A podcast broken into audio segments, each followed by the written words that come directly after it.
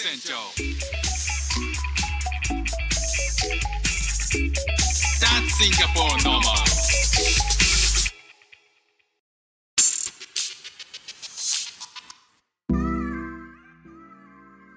どうも副船長です。シンガポールで4歳と5歳の息子の子育てをしている主婦です。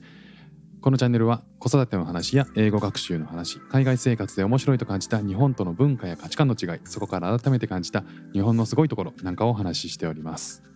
さあ今日はですねピース綾部裕二さんの YouTube を見て、まあ、その感想といいますかね、えー英会話をやっている、えーまあ、2年間ねシンガポールで英会話をやってる、人間として、えーまあ、見たその YouTube を見た感想をねちょっとお話ししたいなと思います。まあ、ななんであのピース綾部さんがっていうかっていうと、えーまああのここ数ヶ月ぐらい、まあ、ご本人 YouTube やられ始められたんですけどどうやら、えーここ、えーここ78回ぐらい英会話に関するコンテンツを上げてるんですよね。でまあ遡っていくと、えーそのここれからは英会話に関する YouTube をどんどん上げていこうと思うということを言ってた回があって、まあ、かなり僕もねそれに期待して、えーまあ以前あの配信でもお話ししたことあると思うんですよ。でまあ英語の回についてはもう7回ぐらいアップされてるんですよね。でなんか名前がピースあ違うえっ、と綾部綾部と English を掛け合わせてえアヤベングリッシュというふうに付けられています。まあまあこれはねあの、まあ、どうでもいいっちゃどうでもいいんですけどあの英語のあの話している内容っていうのは基本的にその綾部さんは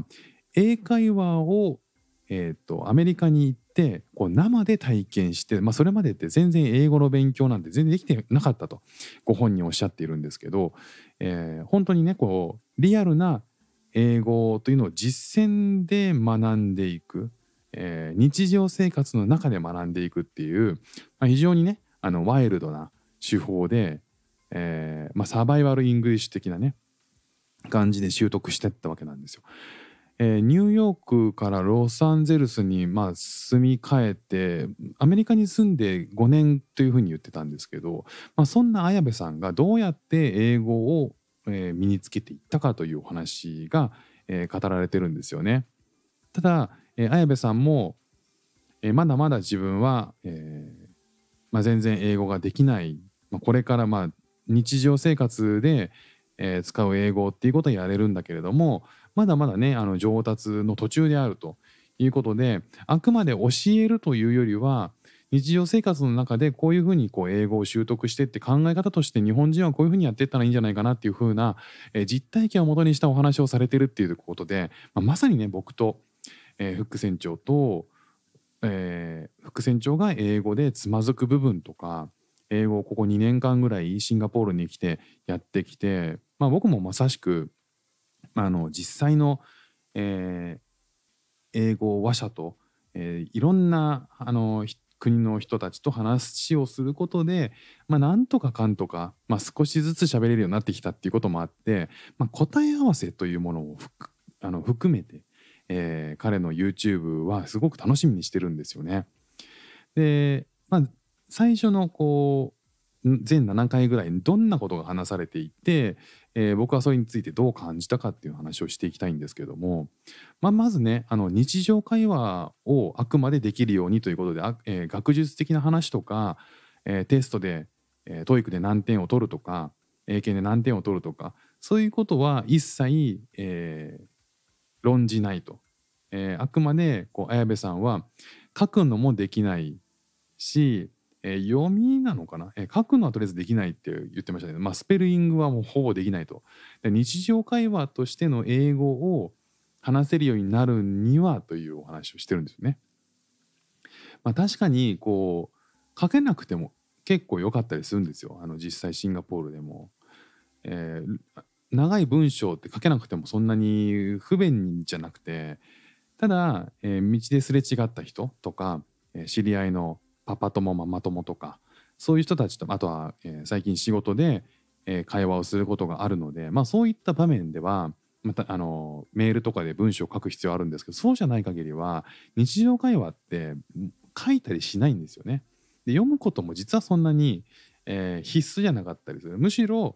えー会話を通してその楽しさみたいなことに気づける気づけると次にもっともっと上手くなりたいとかもっと話せるようになりたいとか思ったりするので日常会話にフォーカスを当ててるっていうのはあのまあ僕もそうだなっていうふうに思います。僕の最初の方はね本当そうだったなっていうふうに思います。でその楽しさに気づいたらもっともっとねあの知りたいことたくさん出てくるというふうに思うので、えーこの英会話法としてまずは日常会話勉強しようよという綾部さんの方針はすごくあの納得したなという感じですね。あの納得というか どちら様ですかっていう感じなんですけど、えーまああの非常に共感する部分ありますね。あ、そうだよねっていうふうに思います。でそんな中で、えー第1話第2話第3話ぐらいもうずっと綾部さんが、えー日本語でですね英語の話しないんですよ。もうずっとこのタイトルの話とか アヤベングリッシュのねあのタイトル決めましたロゴ決めましたみたいな話とかこれからやるよみたいな話ばっかりで、まあ、基本全然英語出てこないんですけど、えー直近全3回ぐらいはえっとまず文法と、えーその次は単語それから発音その3つについて語ってましたね。でなんか文法に関しては、えー日常会話の中で関係代名詞とか使って、え2つの文を1つにつなげるとかってあるじゃないですか。でそういったあの文章で無理やり関係代名詞を作るってことは最初のうちはしなくていいんだというふうにおっしゃってますね。でそれは、えー僕もかなり理解できます。わかるなるほどなというかえどうしてもこう日本で英語を勉強してテストを受けテスト勉強してたりとかするとなんかこう伝えやすいあの一文できっちりまとまった文章を書きなさいとか、えーなってくるじゃないですか。まあ、それに関してはねそのテストの方法であって、えーあくまで日常会話の中で関係代名詞使ってきっちっと、えーあの言い切るっていうのはそんなに重要じゃなかったりするんですよね。まあ実際ネイティブの人とかでも関係代名詞使ってすごい長い文章とかあんまり会話の中で作らない印象はありますね。だからそこで、えー文章を作ってその文章を、えー表現するというよりももう思い立ったものをバンバン作っていく方が、えーいいんだよっていうふうに綾部さんの話は非常に理解できます。次にねこう単語。単語についてはえっ、とすごい非常に理解あの共感したのが単語は、まあ、お金みたいなもんだと。たくさん持ってたらあ違う違うお金じゃない。お金って例えもあったんですけど、えー色パレットにあの絵の具みたいなもんだと。ですごいたくさんの色,、はい、色の絵の具を持っている人はその絵の絵の具を 駆使しようとする。でその駆使しようとするそのたくさんの絵の具を持ってる必要がは必ずしもないと。で7色なら7色の中で組み合わせて色を変化させる。例えば、えピンピンク色を作ろうと思ったら赤と白を混ぜればピンクになるし、えーただ、えピンク色の中でも複数の色、えーと便利な色っていうのはもしかしたら50色100色持ってる人にとっては、えー使い分けられるかもしれない。でそれは混ぜる必要がなかったりする。だからまあ混ぜ混ぜて作っても色は塗れるし、えー多くの絵の具から、えー最適なものをピックアップしてもいいしということで、うん、そういう意味では、えー短少ない単語数でも全然会話はできるよと。これは非常に共感できますね。ね実際そのネイティブの人が、えー会話に使う単語っていうのは実は、えーかなりシンプルなもの、うん、あんまり難しいものは使わないっていうのが、えー僕も実体験としてあるんで結構シンプルなもので十分かなというふうには思ったりします。ただねあの綾部さん同時に言ってたんですけど熟語が多いんですよね。だからすごいシンプルなえっと言葉を組み合わせてなんかちょっと違った意味を作ったりとかするのでその辺はなんかちょっとその単語を覚えるっていう単語をいろんな数の単語を覚えるよりも日常会話の中ではその熟語よく使う熟語っていうのがどういうものかっていうのを覚えた方が、えー会話は成立するだろうなって理解もできるし表現日常会話としての表現は、えーできるだろうなっていうふうに思いますね。あとは、えーと発音直近の YouTube のコンテンツでは発音についても言ってましたね。なんかイントネーションとアクセントこの2つはすごく重要だと。で日本語だと,、えーえーとイントネーション抑揚っていうそのどどこに、えー、とそのどこを上げてどこを下げるかっていうのが一つの言葉でもありますよね。例えば「飴」と「雨」っていうその「雨」っていう2つの言葉の中でも「雨」って「あ」あを上げると、えー空から降ってくる雨になるし「雨」って目を上げると甘いあのキャンディーの飴になるんですよね。だからそういうふうに、えー日本人が持っているその抑揚みたいなものもまさにこう英語にはあるのでどこに発音を持っていくとあどこに、えーアクセントを持っていくのがいいのかとか、まあ、そういったことは実はかなり重要だと。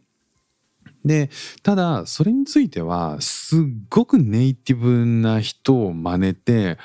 えー舌を駆使してねあの釣りそうになるような舌を駆使してネイティブの通りにするっていう必要がないんじゃないかっていうふうに彼は言ってて。というのもその発音とかイントネーションアクセントっていうのは相手にとって聞け聞きやすいものであればそれでいいんじゃないかっていうふうに言ってたんですよね。まあ、あの会話っていうのは相手があってのものなんで結局その自分が言いたいことを完璧なあの文法で、え伝えても結構伝わらないことあるんですよ。それはイントネーションが違ったりとかアクセント違ったりとかして向こうが「ん?」って思っちゃうことなんですよね。でそれ僕も実際あるんですよね。でそういう時ってそのアクセントやイントネーションがちょっと違ってる相手にとってちょ相手が理解してるそれとちょっと違ってることによって起こるあの違い相手が理解できないっていう状態なんですよね。で綾部さんが言ってるのは、えー、と相手が理解できることがまず日常会話で会話では重要だからこそ相手が理解できさえすれば逆に言うとそんなにねあのネイティブっていうネイティブネイティブする発音まで持っていかなくてもいいっていうのが、まあ、彼が言ってることなんですよね。でそれは非常にわかります。なんかこう日本人特有の英語の発音イントネーションでいわいわゆるサムライ English っていうのがあるんですよ。まあ、あのそんなにね舌を巻かずにえー日本日本英語日本でも使うような英語の発音で伝えるとどうなるかっていうことなんですけどそれね意外と伝わるんですよね。ただその伝わるっていうのもイントネーションとアクセントが合っていればなんですよ。だから合ってなくて、えーそれを発音しちゃった時に、えー伝わらないだけで日本サムライ English でもイントネーションとアクセントがあれば相手に伝わるっていうだそれが、えーいろんな国の人がいろんなあの癖で発音するのでで発音するんですけどその中でもお互いに意思疎通できてるって英語で意思疎通できてるっていうことは、まあ、きっとそういうことなんでしょうね。だからこう今までのね綾部さんの文法単語発音に関しては非常に、えー僕自身も実体験として分かるっていう感じだったんで、えーなんか英会話をまずはやってみたいなとかっていう、えー方がもし聞いていらっしゃればこの辺のあの考え方英語を勉強する前のまず考え方。でまさにこれは日本人が陥りやすい、えーなんか落とし穴な気がするんですよね。なんでかというと日本人って文法も結構できると思うんですよ中高やってれば。でも僕はできなかったんですけどね。だけど、えーある程度は知ってるし単語もある程度知ってると。だからこの文法もそんなに難しい文法を最初から組み立てなくてもいいんだとか単語も簡単なものでいいんだとか発音も正しいものを理解すればいいんだっていうことさえ分かればもうちょっとね日常会話気軽にできるんじゃないかと思うし相手にもっと伝えられるようになるんですよね。でこういうそのピース綾部さんのような、えー、ワイルドワイルドなこう英語の習得の仕方 survival English みたいなものって結構日本人の感覚としてそうやっていって日本人が伝えるってすごい大事だなって思ってますもう実際ね。なんかこう海外に海外の人が日本人に対して教える時の教え方っていうのってやっぱちょっと違うと思うんですよね。僕もシンガポールで英語学校通ってましたけどなかなかそういうその日本人に合わせた英語の学び方とか日本人の考え方の癖に沿って英語の学び方ってこうすればいいよみたいなことってあんまり言われないのでやっぱネイティブはネイティブで生まれた時からネイティブなので、まあ、そういう部分ではねこのピース・アヤベさんの、えー、英語の YouTube は、えー、これから、えー、しっかり追っていって、えー、なんか僕も取り入れていける部分は取り入れたいなというふうに思ってます。ということで、えー、ちょっと長くなっちゃいましたけどね、英語の勉強法。えー、ピースアイブさんの英語の勉強法についてお話ししました。今日も聞いていただきましてありがとうございました。フック船長でした。じゃあまたね。